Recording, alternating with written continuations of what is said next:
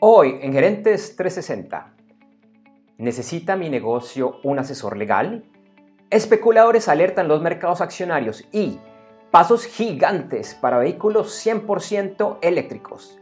Esto y mucho más hoy en Gerentes 360. Este episodio de Gerentes 360 se graba y transmite en vivo por internet hoy, lunes 1 de febrero de 2021. Te invitamos a que nos acompañes en vivo hoy y todos los lunes, martes y el lunes es festivo Colombia, ingresando a nuestra página web www.gerentes360.com o a través de nuestra página de Facebook en www.facebook.com barra lateral gerentes 360. En ambos encontrarás nuestro video en vivo.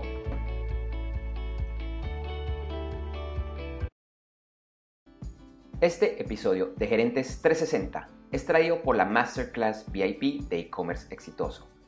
¿Quieres conocer cuál es la forma correcta de crear un comercio electrónico o e-commerce exitoso? Además, entender el rol que debe asumir la alta gerencia para lograr su éxito. Te invito a que me acompañes a esta Masterclass VIP que es gratuita, ya que te registres ingresando a www.internetconresultados.com. Lo repito, www.internetconresultados.com. Internet con resultados, todo pegado. www.internetconresultados.com. Hola, ¿qué tal? Buenos días, buenas tardes, ¿qué tal? Hola Juan, ¿cómo estás? Hola Andrés, ¿cómo estás? Buenos días, buenas tardes, buenas noches a todos pues nuestros videntes, a todos nuestros seguidores, dependiendo de dónde nos acompañen, aquí pues en un nuevo episodio de Gerentes 360. Hoy, pues noticias muy interesantes, vamos a estar hablando de, de todo lo que pasó la semana con GameStop, con Robinhood, en fin, una, una noticia pues que sacudió Wall Street la semana pasada y que llevó varias acciones a subir y bajar pues en cuestión de horas. Entonces vamos a estar hablando de eso. Así es, Juan. Y también hay noticias muy buenas por el lado de, los temas verdes ambientales eh, que tienen que ver con el tema automovilístico, vienen desde el gobierno de los Estados Unidos y con General Motors, que es la primera gran empresa que está dando un paso gigante para que sus vehículos sean precisamente 100% eléctricos. Bueno, y también vamos a estar hablando de algunas inversiones y negocios que tuvieron la semana pasada o que hicieron parte de noticias la semana pasada aquí en América Latina. Y nos acompaña una súper experta, una súper invitada que nos va a hablar sobre la importancia de contar con un asesor legal para los negocios. Bueno, Andrés, entonces pues entremos en materia.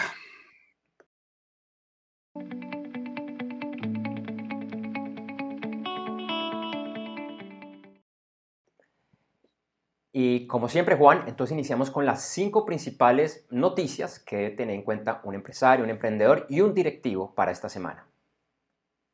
Así es, y arranquemos pues con tal vez eh, lo que en finanzas y economía fue la noticia más importante la semana pasada, que fue todo esto que tuvo que ver con, con Wall Street. Eh, unos inversionistas minoritarios que lograron unas escaladas de precios en algunas acciones que dentro del mercado se consideraban desahuciadas y esto llevó a fondos de inversionistas, conocidos como hedge funds, a perder considerables sumas de dinero. Tal vez la acción que, más ha tenido protagonismo fue la de GameStop, eh, que la semana pasada pues tuvo un incremento en su valor bastante fuerte, pero que después igual se desplomó. La Comisión del Mercado de Valores de Estados Unidos, conocida como la SEC, ya está evaluando la situación y otras acciones que también fueron intervenidas pues, por este grupo minoritario fueron las de American Airlines y las de AMC, una reconocida cadena de eh, teatros o de cinemas. Eh, vamos a estar hablando realmente pues, de esta noticia en, eh, en nuestra sección de Noticias de la Semana, pues para darle más profundidad a este tema. En los últimos días han sido noticia el sector automovilístico y su relación con el cambio climático. Para empezar, continúan las órdenes ejecutivas del presidente Joe Biden encaminadas a aumentar las regulaciones medioambientales, tal como habíamos informado la semana pasada.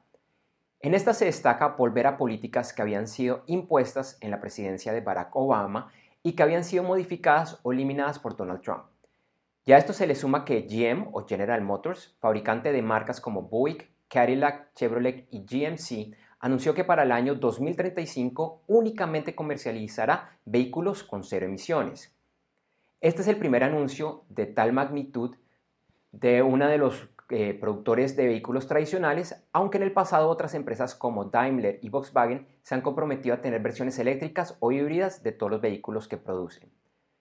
Se espera que este anuncio lleve a otras marcas a hacer lo mismo y a los reguladores a exigir más medidas en este sentido. Y ya que estamos hablando del sector automovilístico, en la última semana se dieron a conocer las cifras de ventas a nivel mundial en 2020, en el que Toyota recuperó el primer puesto, arrebatándole este lugar a Volkswagen. Es importante resaltar que, que el 23% de las ventas globales de Toyota en 2020 corresponden a vehículos eléctricos.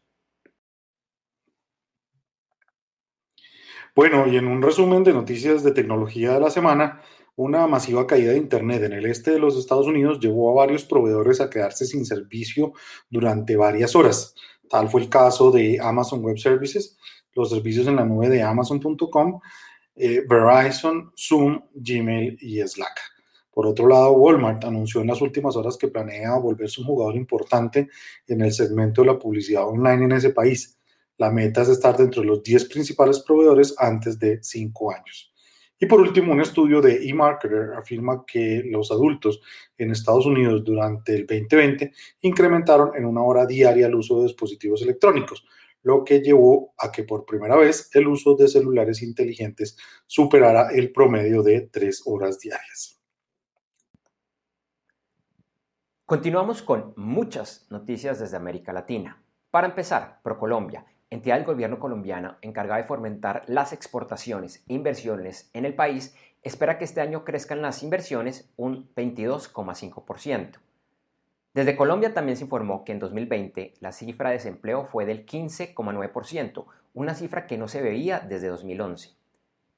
Por el lado de México, se anunció que la economía en 2020 sufrió una contracción del 8,5%, las exportaciones bajaron un 9,3% y las exportaciones registraron una disminución de un 15,8%.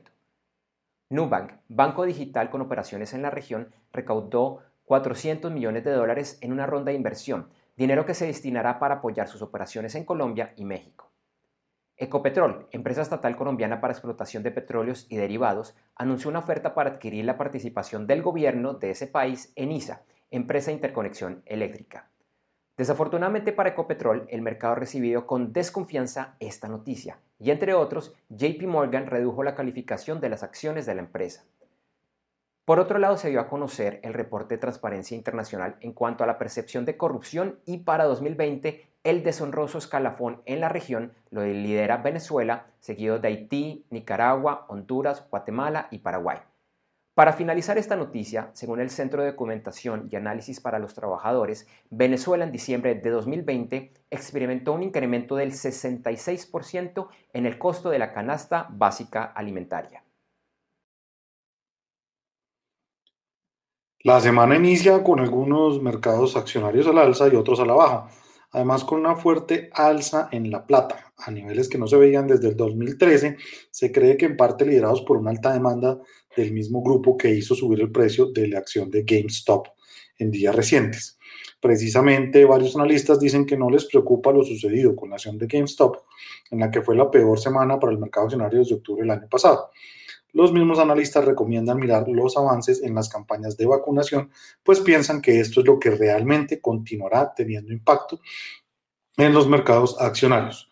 En otras noticias económicas, el Partido Demócrata en Estados Unidos propuso aumentar el salario mínimo por hora de 7.25 dólares a 15 dólares de forma gradual en los próximos cinco años y como una medida para mitigar los efectos negativos que está produciendo el COVID-19 en la economía. Finalmente, el año pasado y como consecuencia de la pandemia, China ha sido el único país que hasta el momento ha reportado crecimientos en su Producto Interno Bruto y este fue del 2.3%. Así es, y entonces, bueno, esas fueron las cinco principales noticias de la semana.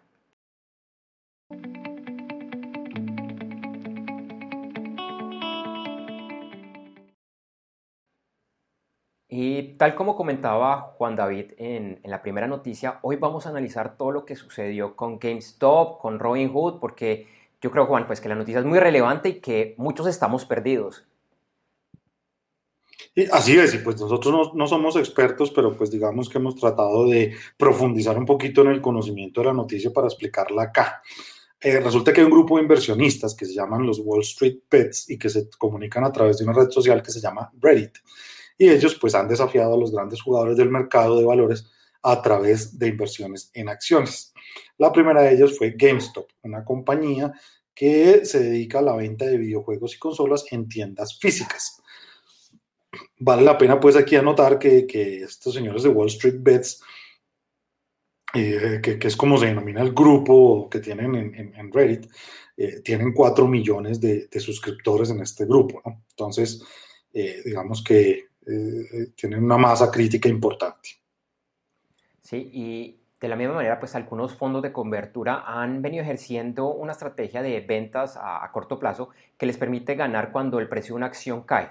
Uno de ellos es una, empresa que se llama Melvin Capital, que ejecutó la venta en corto de las acciones de GameStop, pero este, este grupo de WBS hizo que el precio de la acción subiera y este fondo acabó perdiendo alrededor de 3.600 millones de dólares. La acción de GameStop en este caso pasó de 5 dólares a casi 500 en los últimos eh, seis meses, una cifra pues para nada despreciable.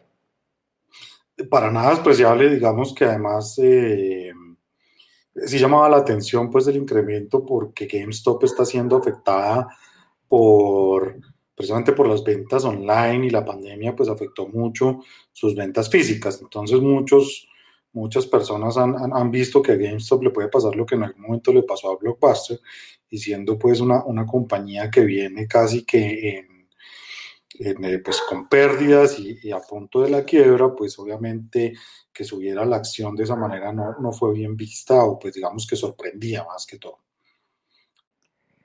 Es, importante acá, acá recalcar que muchos analistas ven estas jugadas de WS, WBS no solo como un tema para hacer dinero, sino como para enviarle un mensaje eh, a, Wall Street. son bastante idealistas, son grupos bastante jóvenes eh, y ellos dicen, afirman que están muy cansados de la forma equivocada cómo se están manejando las inversiones, cómo Wall Street maneja el, el dinero y, y, pues bueno, también, también por eso y ahorita Juan nos contará sobre este tema de, de Robin Hood, de devolver un poco a, a, a, los pobres en un tema que, que, Juan, yo diría un poco romántico, un poco eh, idealista, pero que por lo menos en este caso parece que les, que les funcionó. Sí, y, el tema, pues digamos que, que, Robin Hood no es que sea esto como de pronto algunas personas lo han interpretado de, de, de, lo que representó en algún momento pues este personaje de, la ficción, eh, sino que Robin Hood era la plataforma que usaban para poder hacer estas operaciones en, en, Wall Street. Eh, Robinhood es una plataforma que se quiso posicionar en algún momento desde hace varios años como esa plataforma o como esa herramienta que le permitía a, a, personas del común poder comprar acciones sin necesidad pues, de, de, invertir grandes cantidades de dinero. Entonces, eh, casi que cualquier persona podía hacerlo. Sin embargo, pues, pues al ver lo que estaba pasando con, con estos señores de WS, eh, restringieron la semana pasada las operaciones en estas acciones. Eh, para mencionar, pues digamos que no solamente fue la acción de, de GameStop, sino que también fue la de AMC, que es una reconocida cadena de cines de Estados Unidos. También estuvo BlackBerry, Nokia, Bed Bath Beyond, que, que es una cadena de almacenes de accesorios para el hogar. Entonces ellos restringieron las operaciones en estas acciones y eso hizo que la popularidad de, la, de esta herramienta, de esta plataforma se cayera. Eh, de manera, pues, digamos que, que, estrepitosa hasta el punto que hay algunos, eh, por ejemplo, en, el Android Play Store, hoy en día la, la, calificación que tiene la plataforma es de 1 y esto están poniendo en riesgo su, su oferta pública inicial o la IPO que estaba planeado para este 2021. Eh, de, hecho, de hecho, Juan, pues el, el, tema parece complicársele un poquito a esta plataforma de Robinhood, pues más allá de las restricciones, ya se han anunciado varias demandas en contra de, de, la empresa, eh, pues han visto cómo pequeños inversionistas están eh, utilizando de manera favorable eh, según ellos de pronto incluso un poco injusta para tener esas, esas ganancias en esas inversiones y hasta ha, llevado a que varios senadores en Estados Unidos estén promoviendo una investigación en contra de la, de, la plataforma. Toca ver pues qué, qué, qué, acaba pasando con todo este, este tema eh, de demandas y de regulación. Así es, y pues digamos que, bueno, eh, ya pasa aparte de Robin Hood y de las acciones y todo, pues muchos usuarios de este grupo de WS han visto esto como un triunfo, pues consideran que esta vez quienes manipularon los resultados de Wall Street no fueron los poderosos de siempre, eh, sino pues tal vez un grupo de, de, pequeños inversionistas que cambiaron un poco la tradición. Eh, pero pues sí digamos que lo que todos los analistas concuerdan es que esta es una demostración más del poder de las redes sociales. Así es, así es. Seguramente vamos a estar escuchando mucho este tema en las próximas meses, quizás años, y pues aquí en Gerentes 360 les estaremos informando y, analizando eh, lo que esté sucediendo. Este episodio del videoblog Gerentes 360 es traído como cortesía de la Masterclass VIP de e-commerce exitoso. Cada vez es más importante Internet y el comercio electrónico como parte de la estrategia empresarial. Sin embargo, es algo que requiere trabajo, planeación y, ante todo, mucha estrategia. Sí, es mucho más que contar con una página web o contratar a una agencia de marketing digital. Entre otros, tiene, lo repito, tiene que comenzar desde el gerente, el CEO o el presidente de la empresa y no, no tienes que ser experto en temas técnicos o de Internet. Te invito a conocer más sobre este tema registrándote gratis en www.internetconresultados.com lo repito, www.internetconresultados.com. Internet con resultados todo pegado. www.internetconresultados.com ya que me acompañes en esta Masterclass VIP de e-commerce exitoso.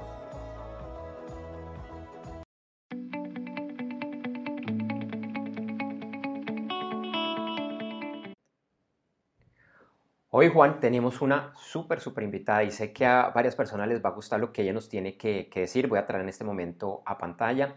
Ella se llama Luisa Gamboa, ella es una abogada colombiana que emigró a Estados Unidos hace 20 años y ahora también ella es abogada y ciudadana americana. Inició su carrera asesorando compañías extranjeras y haciendo negocios en Colombia y luego trabajó como abogada corporativa en una empresa Fortune 500. Después de 15 años se retiró para abrir su firma Somos de Law Firm, donde asesoran en materia de inmigración a los Estados Unidos y presenta, prestan el servicio de departamento legal para compañías con operación en América Latina. Hoy Luisa nos hablará de necesita un abogado, eh, necesita mi negocio un asesor legal. Hola Luisa, buenos días, ¿cómo estás? Gracias por, por acompañarnos y estar aquí eh, temprano un lunes con nosotros. Eh, arranquemos, eh, cuéntanos, ¿cuándo es prudente para un negocio buscar asesoría legal? Bueno, buenos días, Juan David, Andrés Julián, muchas gracias por esta invitación. Muy rico estar aquí con ustedes. Bueno, tu pregunta, ¿cuándo es eh, el momento ideal para tener un asesor legal? La respuesta corta es permanentemente. ¿Y por qué? Cada etapa de un negocio requiere diferente eh, conocimiento y asesoría desde el punto de vista jurídico. Si ustedes se dan cuenta, desde el momento de la concepción de la idea hasta la liquidación o terminación del negocio, hay diferentes cosas que se tienen que saber y anticipar. Si ustedes tienen una idea, la quieren validar, van a hacer un plan de negocios. Ese plan de negocios hay que alimentarlo correctamente. Eh, uno de los aspectos a considerar es cuál es el vehículo que debo usar, cuál es la mejor eh, tipo de compañía, eh, dónde voy a tener menores impuestos, cuál es la permisología que debo cumplir. Y todos estos factores los va a entregar un asesor, asesor jurídico. Luego, si vamos a la implementación, también hay que tener contratos sensatos y que se acomoden al negocio, tanto con los proveedores de insumos como con los eh, clientes finales del producto que uno tenga, sean servicios o productos. Igualmente, cuando se va a terminar este negocio, y cuando digo terminar, no necesariamente tiene que ser una liquidación, sino para quien generó la idea, puede ser un retiro, eh, una eh, escisión, una fusión. E, esa separación, ese momento de decir no más, también requiere una, un proceso a seguir para el cual es importante tener un asesor legal al lado. Ese tema eh, creo que es bastante, bastante claro y los que hemos sido o somos emprendedores y de emprendedores a empresarios, usualmente lo, que pensamos, pero es que los abogados son carísimos, eso, eso, es, un, eso es un gasto. Entonces la pregunta es, si yo debo asumir, el, eh, como empresario, yo asumir ese, ese riesgo o, o, lo hago, o lo hago yo, o lo hago yo, como dicen en inglés, el do it yourself. ¿Qué, qué, es lo que uno debería decir al empresario al emprendedor cuando está pensando eso? A ver, todo es cuestión de riesgos. Y el costo, sí, carísimos, es relativo también. Em, ustedes, cuando están pensando en yo lo puedo hacer, y ojo, no estoy en contra de las herramientas que le ayudan a uno a hacer los machotes, los templates de los contratos. Sin embargo, yo creo que es peligroso trabajar con templates cuando uno no conoce el contenido de un contrato. Cuando, como les decía antes, hay diferentes etapas, se requiere distinta ayuda. No hay ahorros que salen costosísimos. Vale la pena es buscar seguramente un abogado que conozca el negocio de ustedes. Cuando digo conocer el negocio, es entender los estados financieros, es saber para dónde se quiere ir, cuál es la meta, porque cada vez que uno se sienta a negociar un contrato, no es simplemente que cumpla con los requisitos legales y, y, listo, sino uno tiene siempre en la mente qué es lo que mi cliente necesita, cuál es el objetivo y debe quedar reflejado en esos contratos.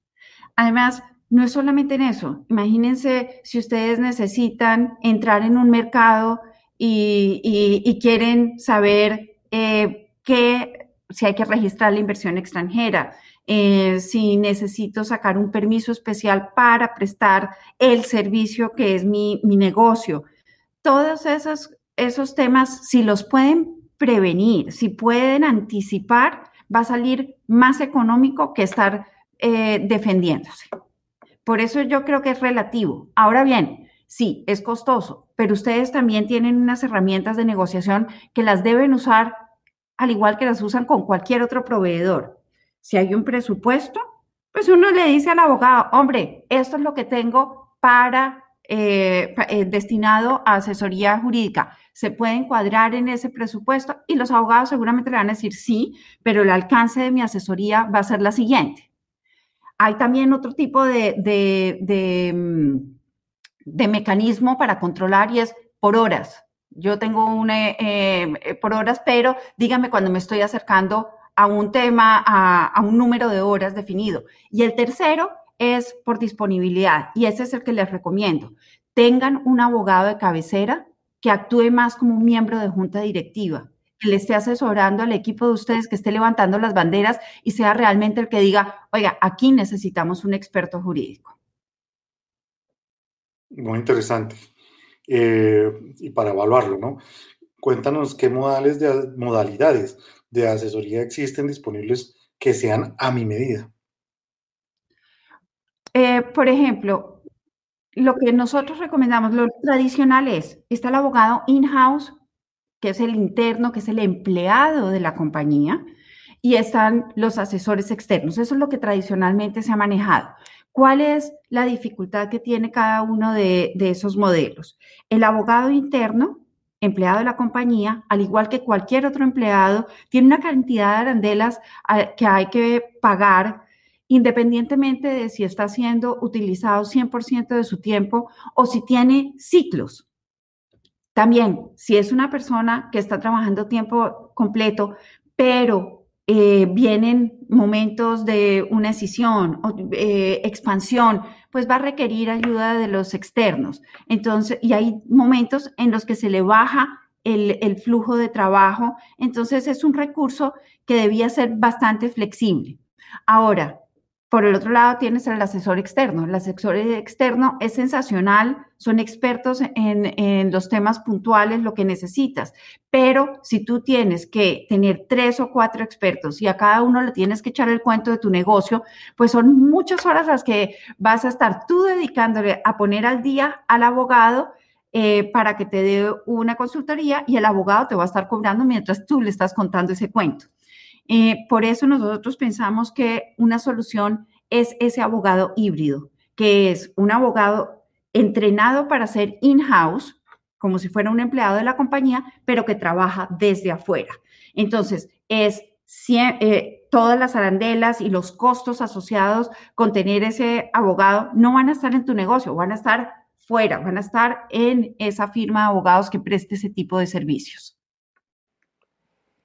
Creo que queda bastante, bastante claro el tema. Y, bueno, Luisa, parte de tu experticia y de tu empresa precisamente es para las empresas que están específicamente en Latinoamérica, las empresas y los empresarios que están en América Latina que desean ir a Estados Unidos, desean hacerlo pues obviamente la, de la forma legal. ¿Qué, ¿Qué, le recomendarías? Yo sé que eso es un proceso muy largo, pero ¿qué, les, qué le recomendarías para, para que empiecen, para que empiecen a analizarlo y pues que lo hagan de la forma correcta? Ok. Bueno, primero, para hablar de inmigración en este momento hay que hacer dos salvedades. La primera, estamos con una administración nueva y todavía tenemos que ver qué cambios vienen. Y segundo, estamos en una época de pandemia. Y eso ha hecho que los, los, em, eh, los consulados americanos alrededor del mundo estén cerrados y trabajando solamente casos urgentes, de extrema urgencia. Entonces, este es un momento ideal para planear, pero teniendo en cuenta que pueden haber cambios eh, dependiendo de los dos factores que les dije.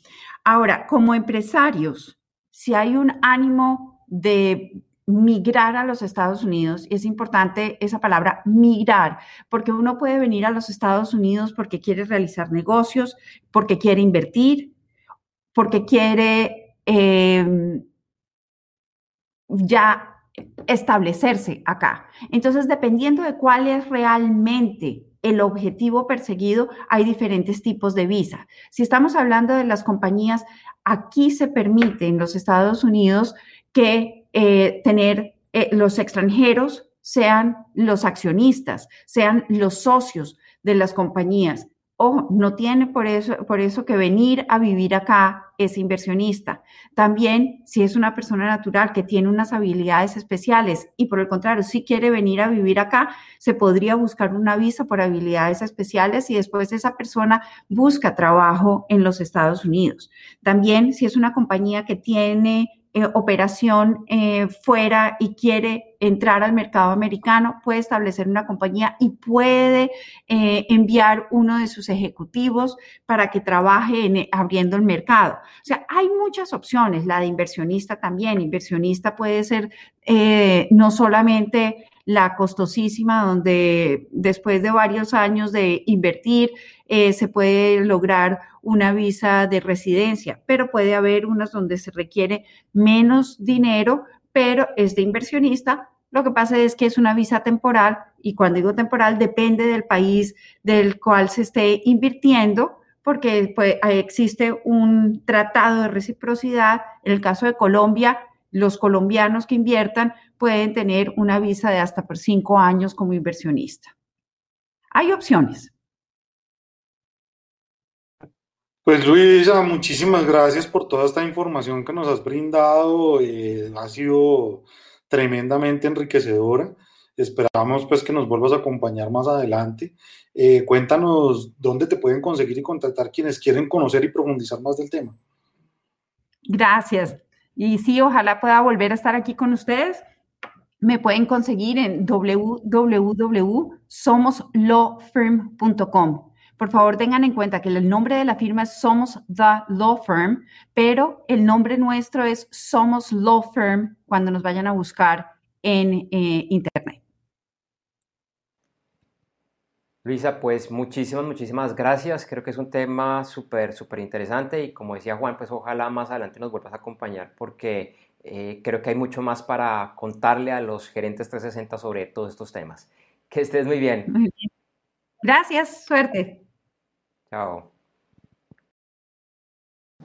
Te recordamos que este episodio de Gerentes 360 llega gracias a la Masterclass VIP de e-commerce exitoso. En esta Masterclass VIP que yo presento, te cuento el rol que deben asumir las directivas, desde el emprendedor o empresario, pasando por el gerente general, CEO o presidente, hasta las diferentes vicepresidencias y directivas de áreas funcionales para que la presencia en Internet y el comercio electrónico sean un verdadero éxito. También estaré desmintiendo varios mitos y verdades a medias que existen alrededor de este tema. Esta Masterclass VIP de e-commerce exitoso es totalmente gratis y para participar solo debes ingresar a www.internetconresultados.com. Lo repito, www.internetconresultados.com. Internet con resultados todo pegado www.internetconresultados.com y regístrate. Nos vemos pronto.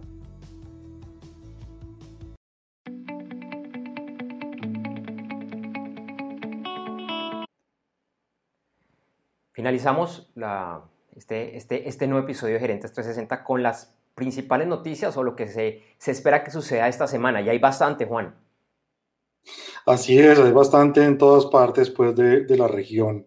Eh, arrancamos con las elecciones presidenciales que tendrán lugar el próximo domingo en Ecuador. Todo parece indicar que ningún candidato tendrá suficientes votos para lograr la presidencia en primera vuelta. Mañana, martes 2 de febrero, se conocerán los datos del Producto Interno Bruto para la eurozona y también se espera que en los próximos días eh, para esta misma zona se encuentren o se publiquen los datos de inflación y desempleo, entre otros. El martes también se conocerán decisiones sobre políticas del Banco de la Reserva de Australia. Y el jueves eh, se hará público anuncios del Banco de Inglaterra donde definen las tasas de interés, si las dejan quietas o si las modifican. Bueno, se espera que el viernes el presidente Joe Biden dé su primer discurso relacionado a temas de la economía de Estados Unidos. Y finalmente, para los que son fans del fútbol americano o para los que viven en Estados Unidos simplemente el fútbol, eh, este domingo, el próximo domingo, va a ser el esperado Super Bowl, que bueno, ya está en su versión 55. En esta oportunidad se van a enfrentar en la ciudad de Tampa, en Florida, los Kansas City Chiefs versus los Tampa Bay Buccaneers. Este es uno de los eventos más anticipados, no solo por el tema del deporte, sino por el tema comercial, pues los anuncios publicitarios para esta oportunidad pueden costar alrededor de 5.5 millones de dólares solo por 30 segundos. Una cifra eh, que no se alcanza de todo el mundo. Siempre ha sido así, siempre ha sido, siempre ha sido así, siempre ha sido el minuto más costoso y, bueno, cada año igual nos sorprendemos por lo que puede llegar a costar una inversión publicitaria en, este evento, ¿no? Vamos a, a ver el lunes, pues, quién será el ganador de este nuevo Super Bowl.